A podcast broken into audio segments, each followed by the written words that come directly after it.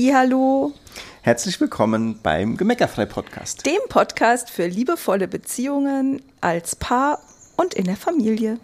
Schön, dass du uns zuhörst. Genau. Heute gibt es eine Hörerfrage.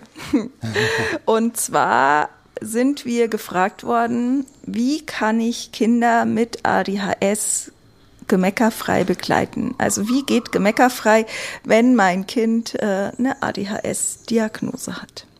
Und da wollen wir einfach mal ein bisschen drüber sprechen. Genau, und so unsere, unser Wissen, unsere Meinung und unsere Erfahrungen damit teilen. genau. Und gleichzeitig oder vorneweg will ich zwei Sachen gerne dazu sagen. Erstens, das ist unsere Erfahrung, unsere Meinung, unser Wissen. Wir ähm, erheben überhaupt keinen Anspruch, dass das die alleinige Wahrheit dazu ist und äh, wollen dich einfach nur ein bisschen inspirieren, vielleicht auch mal andersrum auf diese Themen drauf zu gucken. Und ähm, wenn du Spaß hast an diesem Podcast und der dir schon ein bisschen hilft, dann äh, ist es so, dass wir gerade jetzt im Februar 23 auch dazu noch ein Monatsthema in unserem Mitgliederbereich haben. Da kannst du sonst auch noch mal vertiefend weiterhören. Genau. Und ähm, auch noch ganz wichtig, ein offizieller Disclaimer, wir sind keine Ärzte und sowieso keine Apotheker.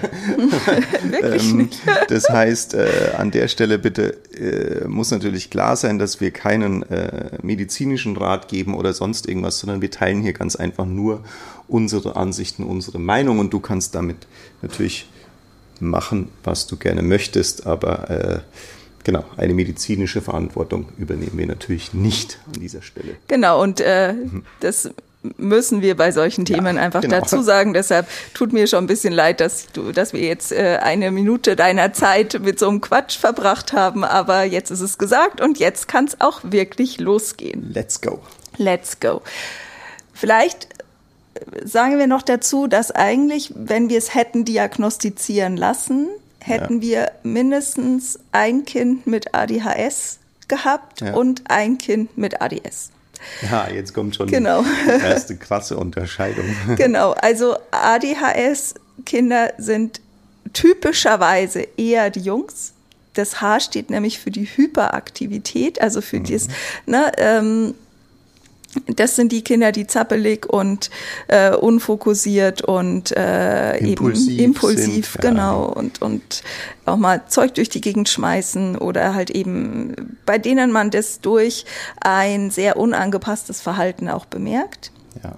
Und die ADS-Kinder, denen fehlt die Hyperaktivität, die werden so super verträumt, so die wirken mitunter einfach so weggetreten, äh, nicht von dieser Welt oder ähm, na, so. Träumerle. Genau.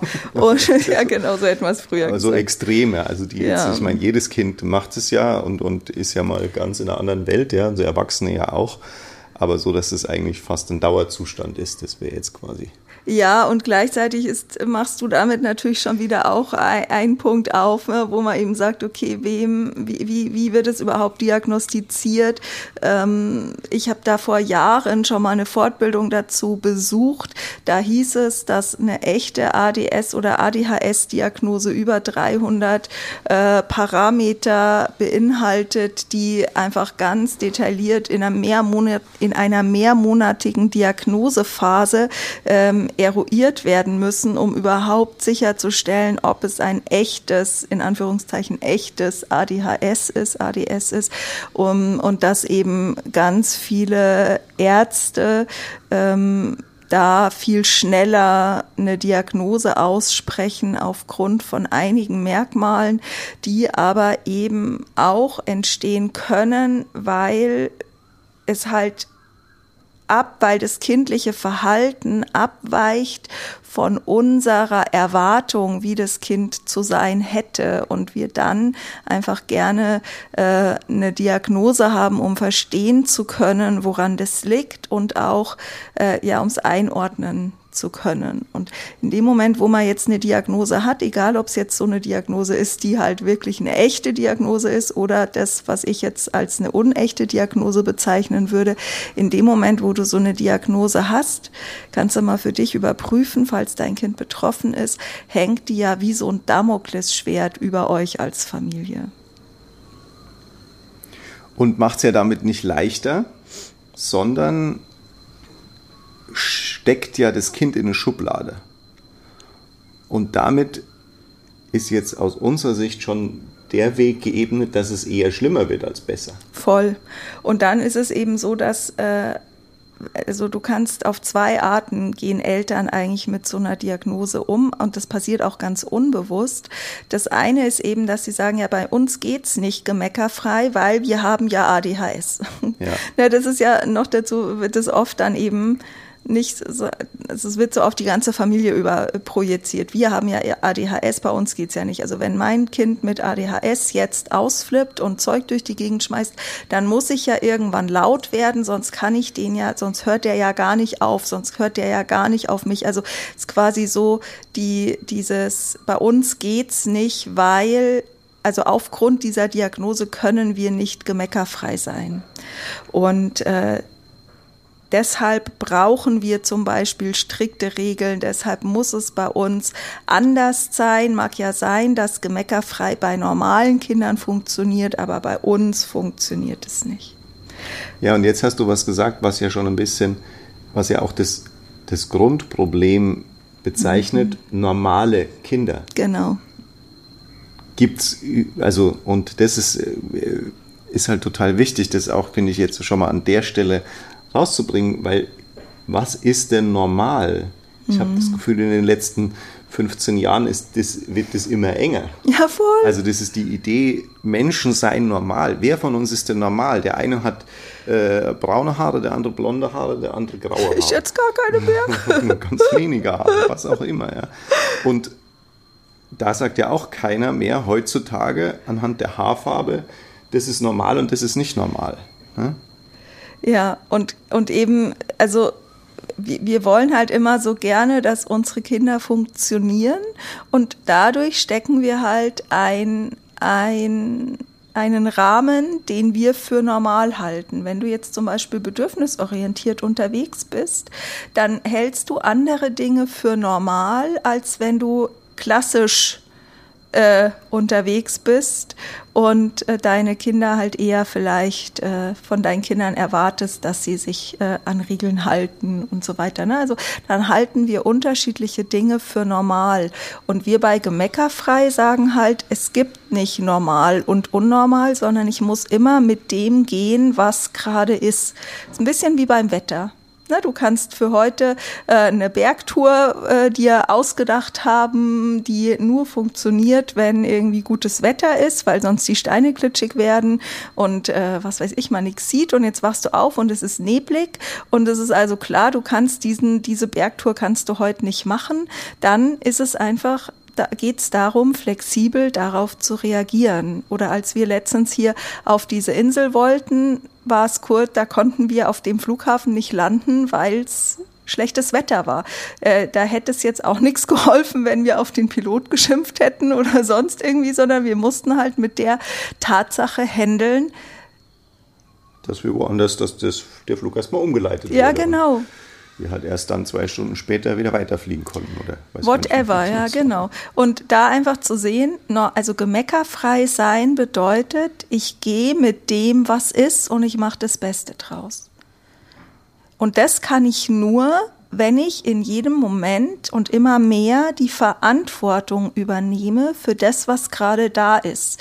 Und das, was bei Diagnosen und eben auch bei ADHS so leicht passiert ist, dass wir die Verantwortung für zum Beispiel unser Familienglück an eine Diagnose abgeben. Wir sagen, bei uns wird's halt immer wieder laut, weil wir haben ja ADHS oder unser Kind ist nicht gut in der Schule, weil es hat ADHS oder, oder unser Kind ist anders. Ja, genau fällt auf. Ja? Genau.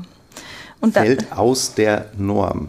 Genau, und jedes Mal, wenn du diesen Gedanken denkst oder sagst, machst du daraus halt eine self-fulfilling prophecy. Also du machst es, verstärkst es immer mit jedem Mal, wo du sagst, ja, bei uns geht es nicht, weil bei uns ist das anders. Jedes Mal, wenn du das machst, machst du den, den, schiebst du dich selber weiter von gemeckerfrei weg, falls jetzt gemeckerfrei dein Ziel wäre, wovon ich ausgehe, sonst würdest du das nicht anhören. ja, so, aber damit machst du es dir immer und immer schwerer und gemeckerfrei werden hat eben damit zu tun, das Beste in jeder Situation zu sehen, das Beste aus jeder Situation zu machen und eben in jedem Moment zu sagen, okay, wie kann ich diese Situation lösen? Also wie kann ich die Verantwortung ähm, für die Situation übernehmen und wie kann ich sie so gestalten, dass es für uns am lebenswertesten ist. Und das ist die Challenge, die vor der du stehst, wenn du in diesem gesellschaftlichen Mainstream noch bist, dass es für alles ein, einen Grund geben muss und dass dieser Grund Dinge verhindert. Entwicklungen verhindert. Na, also was weiß ich, Kinder mit Down-Syndrom können nicht, können kein Abitur machen. Und die und dann gibt's halt die Beispiele, da habe ich mal einen Film gesehen von einem Pärchen, beide mit Down-Syndrom und beide haben Uni-Abschlüsse gemacht, ganz normale Uni-Abschlüsse. Aber die hatten ganz normales, Down, also ganz normale Symptome von einem Down-Syndrom. Ähm, nicht, dass es irgendwie eine leichte Form oder so gewesen wäre, aber die Eltern haben das einfach nicht die haben einfach nicht geglaubt, dass das für ihre Kinder nicht vorgesehen oder nicht möglich ist aufgrund einer Diagnose. Und das ist das, wozu wir dich einladen wollen, dass du äh, die Verantwortung zu dir zurückholst und sagst, natürlich kann ich gemeckerfrei werden, natürlich kann mein Kind lernen, äh, seine Bedürfnisse so auszudrücken, dass es die anderen nicht überrollt oder überfährt.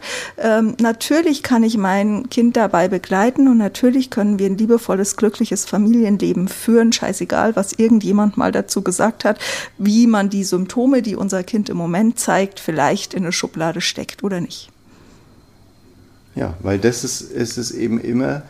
Äh und, und darin kannst du eigentlich das große Geschenk sehen, weil du auf einmal jetzt erkennen kannst, okay, mein Kind ist genau richtig so, wie es ist. Absolut.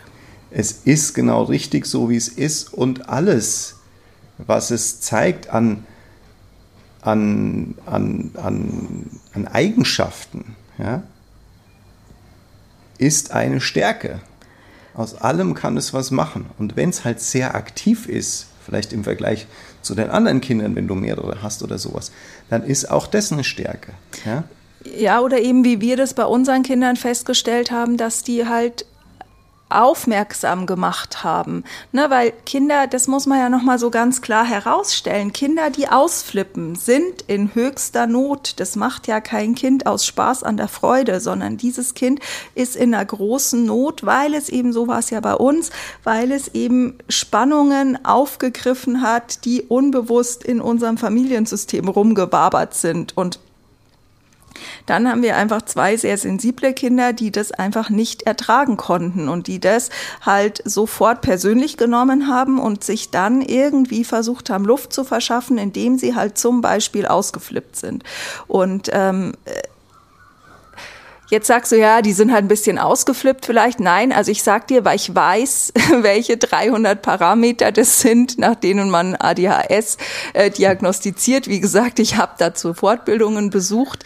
Ähm, ich, mir ist vollkommen bewusst, dass unsere Kinder, zwei unserer Kinder, viele dieser Symptome gezeigt haben und das dazu geführt hätte, wenn ich damit zu einem Arzt oder wenn wir damit zu einem Arzt gegangen wären, dass wir die entsprechende Diagnose bekommen hätten. Und wir haben uns einfach ganz bewusst dagegen entschieden und haben ähm, sind anders mit unseren Kindern umgegangen, was dazu führt, dass äh, die heute absolut äh, und schon seit Jahren absolut äh, liebenswert sind, also liebenswert ja sowieso, aber dass auch diese Symptome, die es mal gab, äh, überhaupt nicht mehr, also wenn du die heute siehst, würdest du nicht glauben, dass äh, das mal passiert ist. Also dass das die mal früher so gewesen sind, sozusagen. Ja. Und da haben wir jetzt einfach mal zehn Punkte zusammengefasst, ähm, die wir, was wir gemacht haben, unabhängig davon, ob wir die Diagnose hatten oder nicht und was wir dir eben empfehlen würden oder an die Hand, ans Herz legen würden, ähm, wie du mit deinem Kind umgehen kannst, auch wenn du jetzt vielleicht so eine Diagnose schon in Händen hältst. Und was ja auch schon äh, bei äh, Teilnehmern, bei Kunden von uns einfach gewirkt hat. Ja, ne? voll, Also klar. wo wir wissen, dass sie schon, dass sie Medikamente wie Ritalin oder ähnliches dann abgesetzt haben. Auch hier wieder natürlich, wir empfehlen das nicht. Das haben die Kunden auch als völligst eigene Entscheidung gemacht, ohne dass wir dazu was gesagt hätten. Nur ähm, das Ergebnis sieht halt so aus. Ne? Genau. Also und der erste wichtige Punkt ist, dass du dein Kind als gesund ansiehst. Dass du aufhörst zu glauben, es wäre irgendwie besonders, es hätte eine Krankheit, es hätte eine Diagnose, mit ihm wäre irgendwas nicht richtig, sondern einfach zu sagen, mein Kind mit seinen Eigenschaften, wie es eben ist, ist gesund. Und es ist nicht nur gesund, sondern es ist sogar perfekt, genau so wie es ist, perfekt. Der zweite Punkt ist, erkenne einfach, dass es genau wie all die ganzen anderen Kinder individuelle Bedürfnisse hat und achte darauf, wie die erfüllt werden können. Weil ein Ausflippen ist immer ja nur ein Anzeichen dafür, dass es dem Kind nicht möglich war, auf eine äh, gesellschaftskonforme Art und Weise aufzuzeigen, dass das, wie sein Leben gerade verläuft, nicht zu ihm passt. Ja, und das ist was, was, was einfach Kinder und Jugendliche ja erst lernen. Ne? Das ist, und jetzt ist unsere Gesellschaft ja noch gar nicht dafür so, also viele Erwachsene können das ja nicht. Ne? Deswegen Ja, ist es eigentlich völlig normal, dass es an der Stelle immer wieder aneckt. Ja. genau. Der dritte Punkt, richte deinen Blick auf alles Positive an deinem Kind. Also wenn es zum Beispiel super gut und gerne Fußball spielt, dann macht dieses Fußballspielen groß. Oder auch wenn es Lego baut oder wenn es äh, nur, also unser Sohn zum Beispiel konnte dann stundenlang Trampolin springen. Ja, dann mach halt das groß, dass das Kind eben äh, die Ausdauer hat, stundenlang auf dem Trampolin zu springen. Und dort, ne, wir haben dann immer gesagt, dieses Trampolin ist wie so ein, wie so ein Gate für, für unseren Sohn, weil der da äh, aufs Trampolin verschwunden ist und der muss, konnte da auch nur alleine sein oder ganz viel nur alleine sein. Auch seine Geschwister konnte der da gar nicht gut mit ertragen, weil der dort eben in seine Fantasiewelt eintauchen konnte und äh, in seiner inneren Parallelwelt äh, sein konnte. Und wenn dein Kind sowas hat, dann sieh das halt als was Positives. Und der nächste Punkt äh, gehört da eigentlich dazu, ja, also ermutige das Kind, mach diese Dinge groß, mach dein Kind groß und gib ihm ganz viel Wertschätzung, ja, und glaub an dein Kind. Ja, und zum Ermutigen gibt's in der Academy auch einen Kurs. Also wenn du Ja. da nicht weißt, wie das geht, dann ähm, kannst du da mehr Infos dazu finden. Ähm, genau. Und die vermeintlichen Krankheitssymptome, die blendest du so gut wie möglich aus. Weil du kannst jetzt sagen, das Kind flippt aus, weil es ADHS hat, oder du sagst halt, das Kind flippt aus, weil es gerade Hunger hat, oder du sagst, na mein Güte, das ist irgendwie, das ist so ein Verhalten, Früher hätte ich vielleicht gesagt, das ist Ausflippen, aber ich weiß auch nicht, was das genau ist. Also je weniger du das benennst, je weniger du da das beschreibst, je weniger du das signifikant machst, umso schneller kann es verschwinden. Weil das kennst du auch, wenn du ne, alles, worauf du deinen deinen Fokus richtest, das wird mehr und je mehr du den Fokus wegnimmst, umso schneller kann es verschwinden. Also du tust einfach so, als wären sie nicht da. Genau. Das ist schon der sechste Das Punkt. der sechste Punkt, ja, der mit dem fünften auch wieder ein bisschen verwoben ist. Ja, genau, es ne? gehört halt alles Ja, es zusammen. natürlich ich habe halt versucht, genau. wir haben halt versucht, zehn Punkte draus zu machen, um es für dich leichter zu Du machen. tust so, als wären diese Symptome einfach nicht da. Genau, und du gehst einfach davon aus, dass wenn das Kind sich gerade mal schräg verhält, dass das eben nur ein Entwicklungsschritt ist und dass das überhaupt nicht gesagt ist, dass es morgen immer noch so ist und dass es auch überhaupt nichts damit zu tun hat, ob du eine gute Mama, ein guter Papa bist, dass es nichts damit zu tun hat, ob dein Kind ein tolles Kind ist und einfach nur zu, also ne, einfach nur so zu tun, als wären sie nicht da, weil es die größte Wahrscheinlichkeit birgt, dass sie morgen tatsächlich verschwinden. Du wirst selber, siebter Punkt. Vielleicht magst du, Bernd. Du wirst selber einfach total klar und fokussiert. Du hältst den Raum für dein Kind. Ja? Also du bleibst ruhig, du bleibst klar. Ja? Du hältst es aus. Einfach aushalten, egal welche Verhaltensweise es zeigt. Und dabei begegnest du ihm mit einem offenen Herzen. Gibst ihm Halt, indem du es dann wieder liebevoll und klar führst. Und auch das ist wieder natürlich was, was man bei uns in den Programmen intensiver lernen kann, wie liebevolle und klare Führung geht. Das wäre jetzt hier einfach, äh, wird hier zu weit führen. Äh, ja. Was ich dazu schon sagen kann, ist der achte Punkt. Du nimmst nichts persönlich. Du nimmst das Verhalten, egal ob es dir irgendwie einen Stuhl an den Kopf schmeißen will, ob es dich als äh, A-Loch bezeichnet oder doofe Mama, doofer Papa zu dir sagt oder was auch immer die schlimmsten Verhaltensweisen sind, die dein Kind so zeigt. Du nimmst es nicht persönlich weil es ist nicht gegen dich, sondern es ist, das Kind ist immer nur für sich und es ist gerade seine beste Option, um selber nicht unterzugehen. Und der neunte Punkt, der ist auch total wichtig und da geht es natürlich ein bisschen an, an, die, an, an größere Veränderungen auch im Außen. Also prüfe nach, wo die Umstände, in denen dein Kind aufwächst, einfach nicht zu deinem Kind passen und finde Lösungen dafür. Also, und ich habe da mal so ein Beispiel, das ist, hört sich im ersten Moment relativ krass an, aber wäre dein Kind in einer Schule, wo der Lehrer dem Kind wie früher mit dem, mit, mit dem Rohrstock auf die Finger haut, würdest du das Kind sofort nie wieder in diese Schule schicken. Also die meisten von uns, sage ich jetzt mal, ja. Also alle, die bei Gemeka Alle, die jetzt hier zuhören, will ich mal hoffen. Ja, sonst schalte ja. bitte aus oder überdenk deine Meinung nochmal. Die würden das Kind sofort aus dieser Schule nehmen und alles dran setzen, dass das Kind nie wieder eine Sekunde lang in, einen Fuß in diese Schule setzt. Und jetzt überprüf mal, was passt alles und was passt eben nicht. Genau, weil es gibt eben, also das mit dem Rohrstock schlagen, da sind wir halt gesellschaftlich, es gibt schon den gesellschaftlichen ja. Konsens, dass das eben nicht, äh, dass das Kindern eben nicht äh, in ihrer Entwicklung nicht dient, ähm, sondern dass das eben seelische Wunden ähm, hervorruft. Und gleichzeitig gibt es eben viele andere Dinge auch, die sind im Moment noch gesellschaftlicher Konsens, dass man das so macht, die aber gar nicht unbedingt jedem Kind gleichermaßen gut tun. Also, und ich weiß, wenn ich das jetzt noch sage, dann trigger ich den einen oder anderen, aber das ist, es, sieh das ganz liebevoll, weil es nur dazu da ist, dass du wenn du jetzt gerade an dem Punkt stehst, was verändern zu wollen, vielleicht eine Inspiration bekommst. Weil, schau, also wenn ich jetzt an Kindergarten zum Beispiel denke, und ja, es gibt viele Kinder, die gehen offensichtlich gerne in den Kindergarten oder in die Kita. Und gleichzeitig überprüft das einfach mal für dich. Würdest du gerne ungefragt fünf Tage die Woche mit 20, 25 anderen Menschen, die du dir nicht selbst ausgesucht hast, den ganzen Vormittag oder den ganzen Tag verbringen müssen.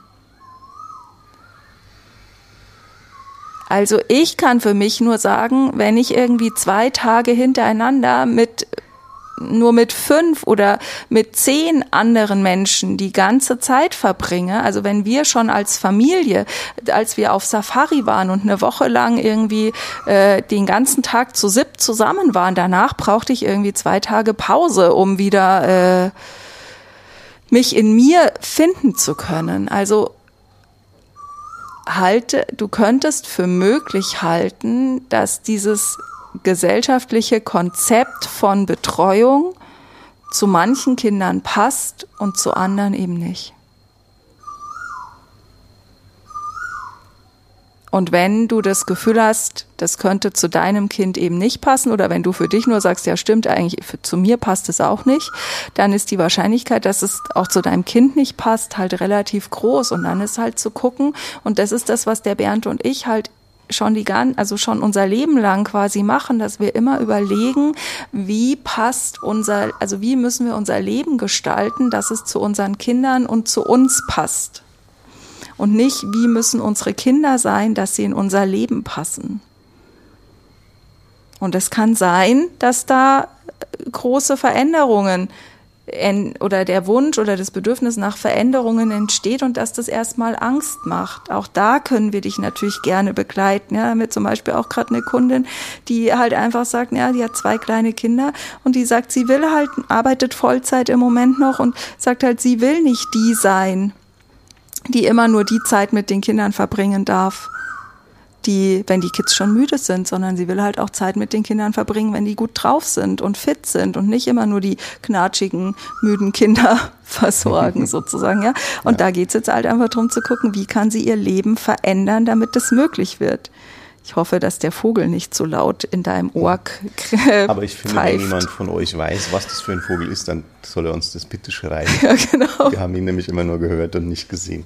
Wir sind hier gerade in Thailand und äh, genau. können das nicht bei geschlossenen Fenster aufnehmen. Selbst das würde ja nicht viel helfen. Ja, genau. Laut, genau. Der ist einfach so laut. Genau, aber ich glaube, jetzt ist er erstmal wieder fertig. Ja. Na, also prüf nach, wo die Umstände, in ja. denen dein Kind aufwächst, einfach nicht zu deinem Kind oder auch zu dir und zu euch passen und findet Lösungen dafür. Ja, erlaubt dir alles auf den Prüfstand zu äh, stellen, sagt man. Ja, ja genau. Weil das ist, äh, wir, wir, man ist da ganz oft und das ist auch nicht schlimm, dass es dir so geht. Das ist ganz normal. Man ist da oft so gefangen in so Dingen, naja, das kann ich ja nicht verändern. Äh, versuch einfach gerade bei denen sein, wo du sagst, das kann ich ja nicht ändern, wirklich nochmal zu sagen, okay, was, wenn ich jetzt mal einen Schritt weiter denke, vielleicht kann ich es ja doch verändern. Ja? Genau. Und das ist auch ein Grund, glaube ich, warum du bei Gemeckerfrei gelandet bist und nicht bei irgendwelchen anderen Elterncoaches, weil das ist ja. eben unsere feste Überzeugung, dass du immer alles verändern kannst. Und das ja. ist auch das, was wir eben vorleben, ne? dass du alles verändern und anpassen kannst, so dass es zu euch passt. Und dass witzigerweise genau die Bereiche, wo du denkst, naja, dann müsste ich ja auch das und das und das will ich eigentlich gar nicht anders haben, dass die sich im, im, im Fahrwasser dieser Veränderung eigentlich dann immer nochmal in was, in was entwickeln, was du dir vorher gar nicht vorstellen konntest, wie cool das eigentlich sein kann. Ja, voll. Genau, ein zehnter Punkt.